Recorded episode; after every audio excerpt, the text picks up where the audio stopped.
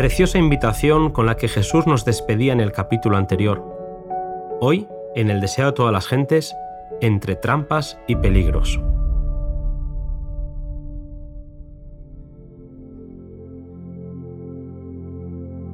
Todo el tiempo que Jesús pasó en Jerusalén durante la fiesta fue seguido por espías. Día tras día los sacerdotes y gobernantes estaban atentos para entrampar y humillar al rabino Galileo.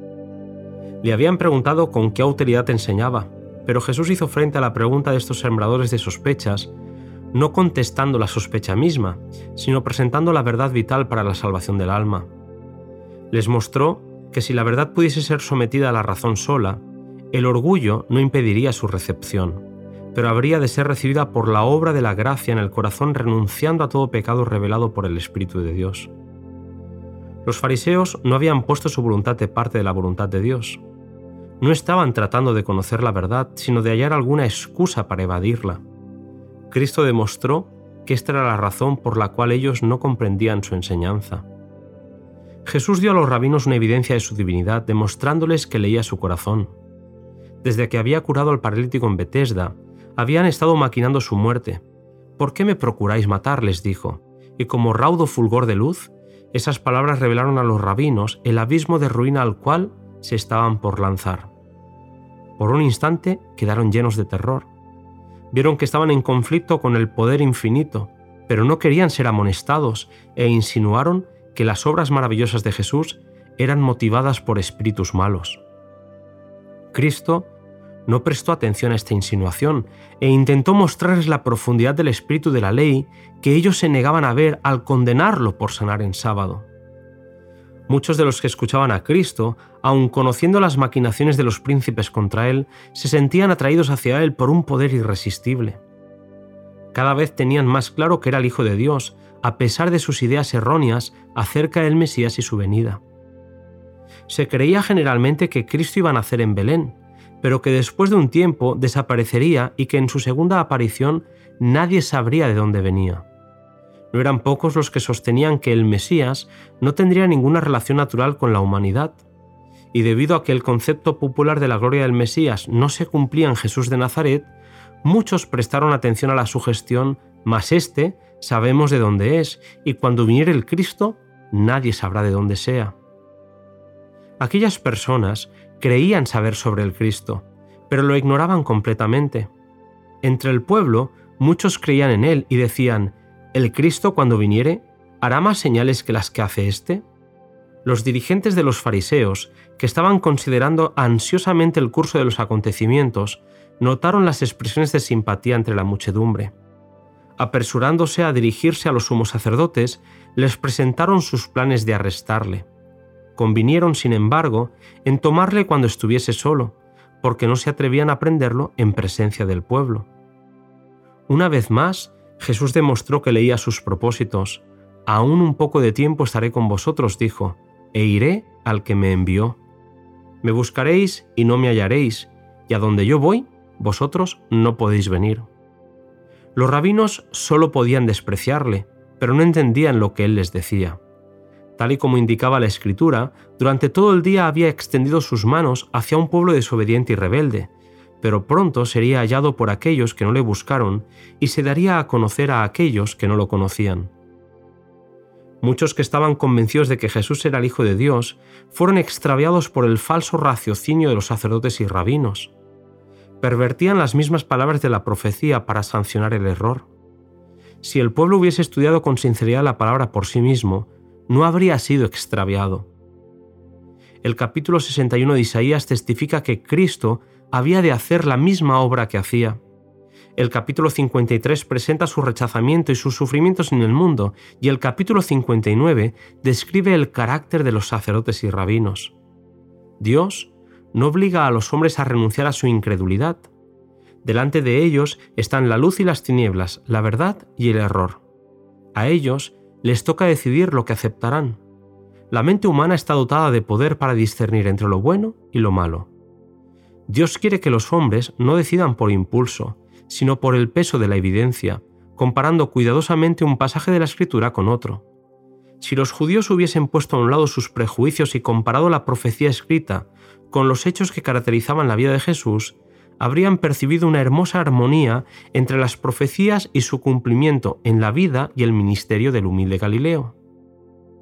Muchos son engañados hoy de la misma manera que los judíos. Hay maestros religiosos que leen la Biblia a la luz de su propio entendimiento y tradiciones, y las gentes no escudriñan las escrituras por su cuenta, ni juzgan por sí mismas la verdad, sino que renuncian a su propio criterio y confían sus almas a sus dirigentes. La predicación y enseñanza de su palabra es uno de los medios que Dios ordenó para difundir la luz, pero debemos someter la enseñanza de cada hombre a la prueba de la escritura. Quien quiera que estudie con oración la Biblia, deseando conocer la verdad para obedecerla, recibirá iluminación divina. Había llegado el último día de la fiesta, y los oficiales enviados por los sacerdotes volvieron sin haber arrestado a Jesús.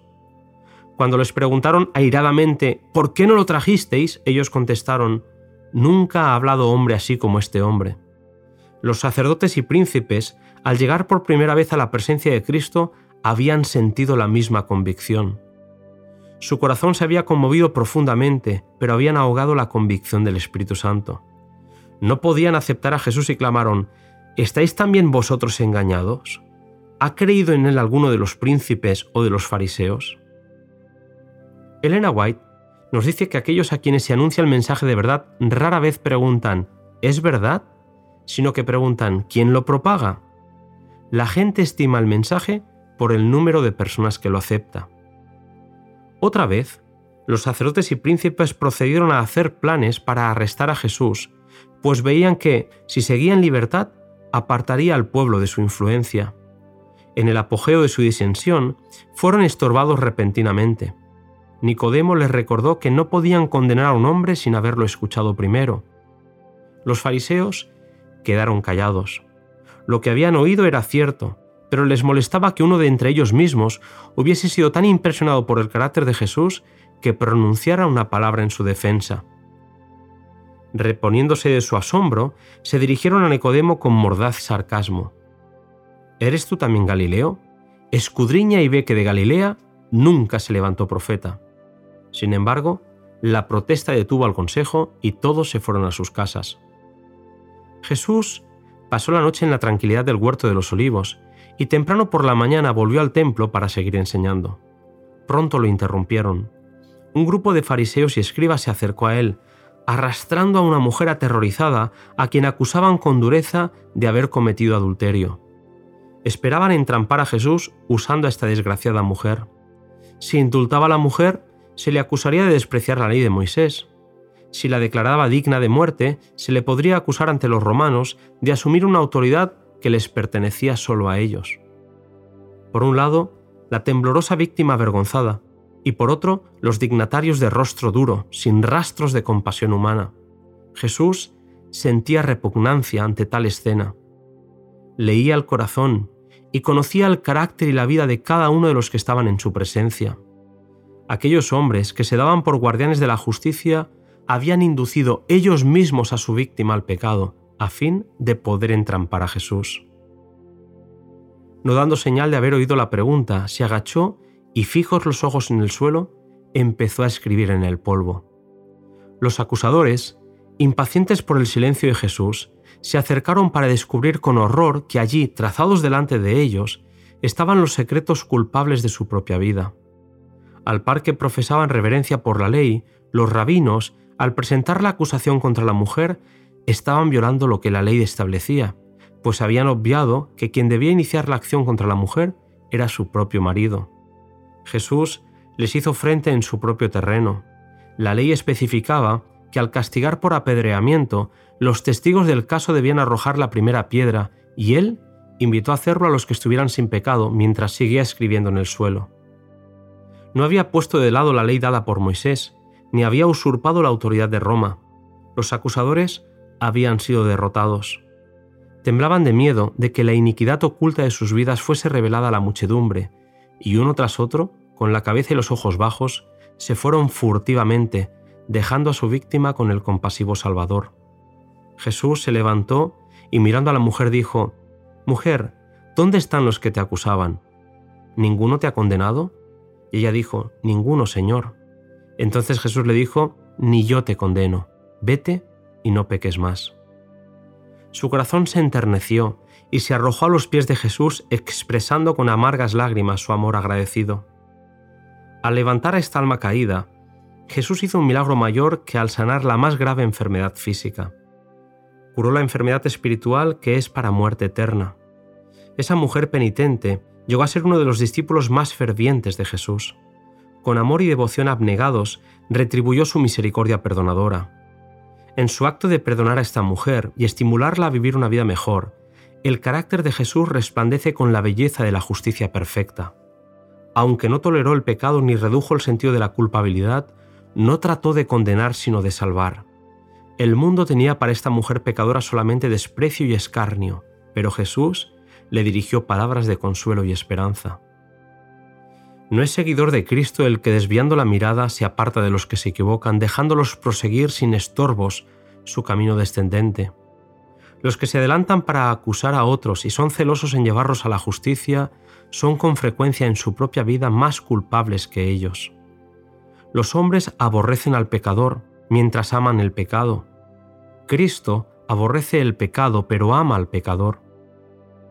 Tal ha de ser el espíritu de todos los que le sigan. El amor cristiano es lento en censurar, presto para discernir el arrepentimiento, listo para perdonar, para estimular, para afirmar al errante en la senda de la santidad, para corroborar sus pies en ella. Precioso Salvador, el que vino a buscar lo que se había perdido. Nos volvemos a encontrar, queridos amigos, en el siguiente audio, La luz de la vida.